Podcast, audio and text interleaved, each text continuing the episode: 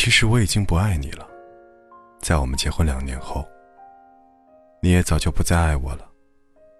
在我们结婚两年后，你明白，我了解，我们都没说出来。我睡在客厅，你睡在卧室。我们养的狗每天待在笼子里。你忘记了我们当初为什么要结婚，我也说不清，我们为什么要在一起。去年夏天，你辞去了工作，开始学法语。你说，你在北京待腻了，要去巴黎。你说这里雾蒙蒙的天让人绝望。你说这里拥挤的马路让人迷茫。但这就是北京。待在这里，你天天想离开它。但当离开以后，就会迫不及待想回来。我没有把你的话放在心上，可你的法语进步很快。秋天的时候，你已经会唱《我的名字叫依莲》。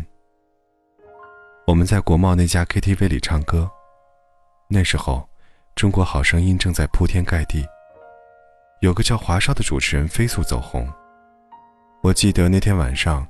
唯一一个没有唱歌的人，是我们的朋友作业本。你唱了好几首，我记不得歌词。我们彼此觉得分开只是说说玩玩而已。那天晚上风很大，北京城好像在嚎啕大哭，但无人伤心。我们一起把作业本送回东四环，你坐在前排，他还开玩笑的问我，什么时候把你杀掉。我说：“你去巴黎之前，必须把你杀掉。”你笑了，我笑了。路灯突然变得好温暖。你知道我是个胖子，可你也不高，你也不漂亮，你也没有大长腿，没有大胸。你不会玩自拍，不会 P 自己的脸，甚至你的眼睛都没有一点女人的味道。你和我都不知道。我们为什么要在一起？又为什么打算分开？回到家，你抢到了床，我抢到了沙发，这是你我的约定，谁抢到床谁就睡床。这个家不大，我买的时候花了一百六十万，现在可以卖两百万，才两年时间而已。接下来的日子，你还是去学校学法语，我照旧去公司上班。我有时候会去接你，你有时候会来找我。他们看我们的样子，觉得一切正常。在每次吃饭的时候，我还是会威胁你说：“你要感谢我赐予你食物。”你也会装模作样的合起手，喃喃有词地说：“猪啊，感谢你赐予我食物。因为你不在工作，我养你半年多了。”我们也会像情侣一样去三里屯看电影，也去喝咖啡。你爱吃一些奇怪的蛋糕，我抽烟。我一直以为日子会这样一直持续下去，但你的法语越来越好，已经可以看懂让·雷诺的电影字幕。那是我喜欢的一个男演员。我喜欢的东西不多，你看起来也没什么爱好。秋天结束了，你突然说你要出去租房子住，让我出租金，我答应了。你收拾了你的东西，分好几次，一次一次搬走了，我都不在家。他们说胖子哭起来很难看，胖子流泪很丑陋，所以我都不在家。你搬走就搬走吧。很快，北京下了第一场雪。你的新家我从来没有去过，我只是到你家楼下给你送过两本书。我们的联系越来越少，我们对彼此宣告分手，好像是我们都获得了解放，得到了自由。这时候，我感到北京真的很大，很空旷。我买了一批酒，有俄罗斯的烈酒，有法国的红酒，也有英国的威士忌。我常常把它们兑在一起，喝来喝去也喝不醉。有时候我一觉醒来，会依稀看到你踩着行李箱在衣柜前找来找去。你有了男朋友，我也开始用各种软件，微信、陌陌，甚至我注册一些婚恋交友网站。我开始打扮自己，我穿起靴子、风衣、围巾，我买了各种大牌腰带，H 字母的、G 字母的、Z 字母的我都有。我也学着他们的样子，鼻子上架起一副无片黑色镜框。作业本嘲笑我说。越来越像一个港怂了。北京下第二场雪的时候吧，我找到了女朋友，皮肤白净，大长腿，脾气泼辣，有翘臀，她甩开你十条街。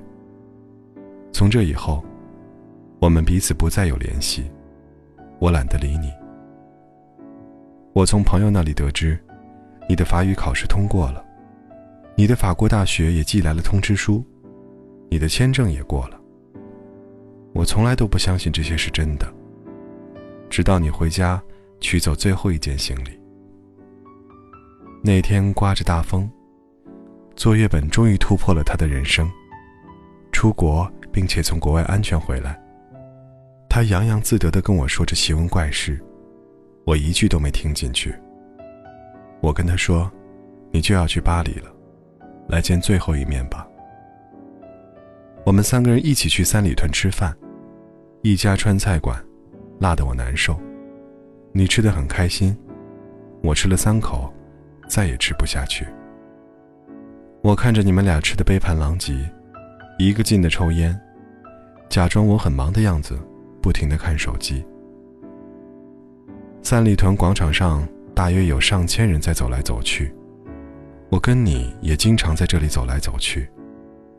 我们一起去过的影碟店已经关了门，我们吃过多次的麻辣烫，如今也冷冷清清。我们去过无数次的苹果店，却照样人满为患。你说，你给我买个硬盘吧，我要用来拷电影。我去给你买了最贵的，一千五百块。你说，把你的录音机给我吧，我给了你。你说。把你的相机给我吧，我给了你。你说，把你的墨镜给我吧，我给了你。你要什么我都给你。我不知道我为什么这样慷慨，我好像巴不得你将我的一切都拿去。第二天，你跟我回了老家，我爸给了你一叠钱，走出家门。你很自觉地把钱装到我的口袋里。我妈送给你的金表，你也悄悄放进我的包里。我说离婚手续怎么办？你说把协议寄到巴黎，签字寄回来。我知道，你和我都受不了到民政局那种刺激。终于，你我在没有作业本在场的情况下，我们吃了最后一顿饭。红酒对撞。两年已逝，你我相视无话。你感谢我这两年对你还算不错，我假装祝你一路顺风，说过去的都过去了，愿你有新的开始。我到此时才明白，原来电影里那些感人的离别镜头都是假的，什么抱头痛哭、诉说衷肠，在现实中都是不存在的。我以为。我不会觉得难过。直到这顿饭吃完，我突然发现，你我都没有动筷子。我只是不停的问你：房子租好了没有？学校安排好没有？带好药没有？手机、相机、录音机充满电没有？护照、机票放好没有？我问的都是这些话。你说我唧唧歪歪、絮絮叨叨，不像前任老公，像前任老爸。你看，我从来就没有说过一句挽留你的话，我们竟然也都没有挽留过彼此。照样是我买单，我在心里说，这是我最后一次为你买单了，这也是你跟我吃的最后一顿饭。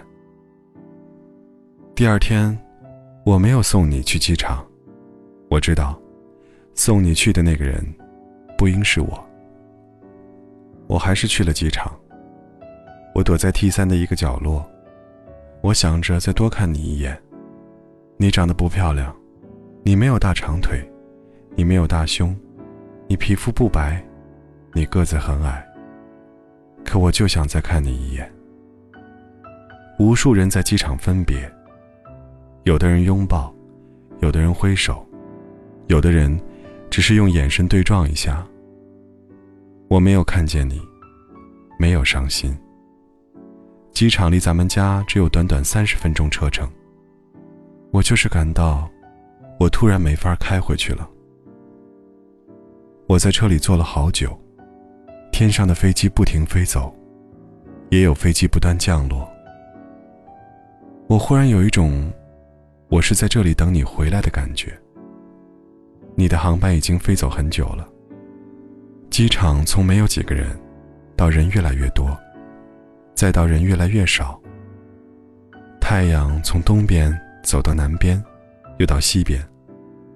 我最终还是回了家。我坐在沙发上。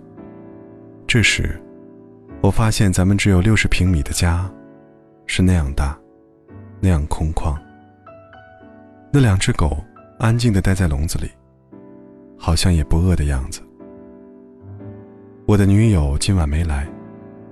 你的男友也没陪你去巴黎。我们两个看来都有寄托的人，在这个日子，竟然都是形单影只。你知道在北京最怕的是什么吗？没有人陪。所以鬼街总是有那么多人在吃饭。所以这个城市，连空气都在拼命变得拥挤。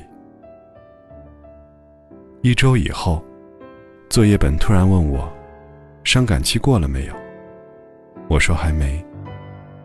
他说他一直不信你去了巴黎。我也不信。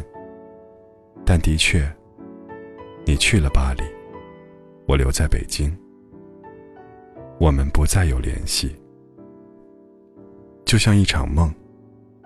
你悄无声息的出现，从陌生人到过路人，最终悄无声息的消失。今晚的北京，外面的大风像疯了一样嚎啕大哭，暖气已经停了，真冷。我永远不会为你而哭，也不会掉眼泪。他们说，胖子哭起来很难看，掉起泪来很丑陋。这一刻突然觉得好熟悉，像昨天、今天同时在放映。我这句语气原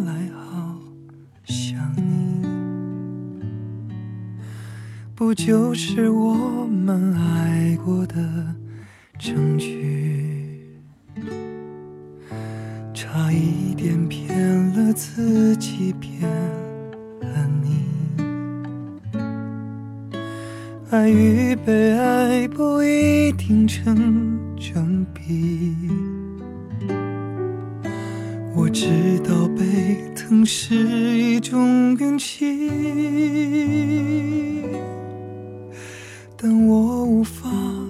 全交出自己。努力为你改变，却变不了预留的伏线。以为在你身边，那也算永远。仿佛还是昨天，可是昨天已非常遥远。但闭上我双眼，我还看得见。可惜不是你陪我到最后，曾一起走却走失那路口。感谢那是你牵过我的手。还能感受呢？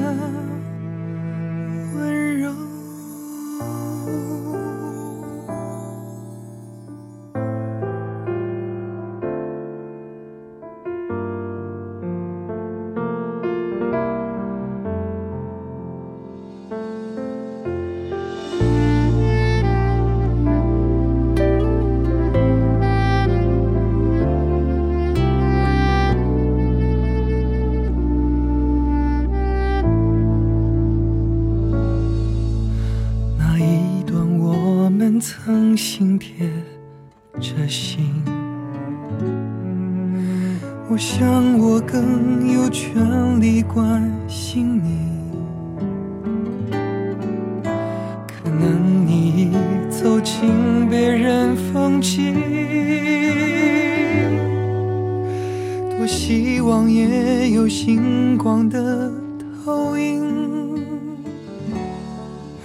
努力为你改变，却变不了预留的伏线。以为在你身边，那也算永远。还是昨天，可是昨天已非常遥远。